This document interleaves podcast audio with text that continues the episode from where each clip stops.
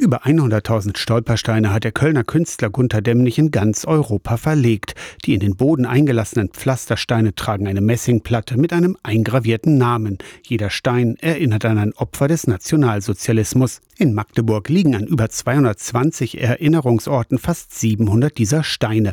Die meisten haben Paten. Für etwa 50 Steine, überwiegend im Bereich Altstadt, sucht Peter Wetzel von der AG Stolpersteine noch Putzpaten. Mündlich, ohne große Formalitäten, aber sozusagen verbindlich, dass jemand sagt, das ist unser Stolperstein, diese Verlegestelle, um die möchten wir uns gern kümmern und putzen sie einmal oder zweimal im Jahr und erinnern damit an die Menschen, für die sie verlegt worden sind. Weitere Steine an neuen Orten kommen in Magdeburg im Herbst noch dazu.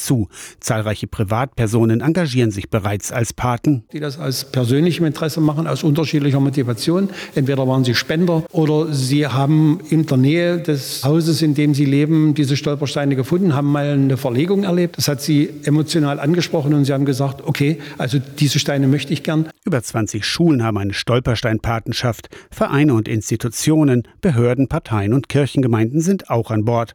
Peter Wetzel appelliert an das zivilgesellschaftliche Engagement. Der Aufwand sei nicht groß, die Bedeutung aber riesig. Man braucht einen Glitzischwamm, man braucht eine Küchenrolle und man bräuchte dafür ein Putzmittel, mit dem man also auch Silberbesteck oder andere metallische Gegenstände putzen kann. Infos zur AG Stolpersteine und den Kontakt bekommt ihr auf der Website der Stadt Magdeburg. Aus der Kirchenredaktion Thorsten Kessler, Radio SAW.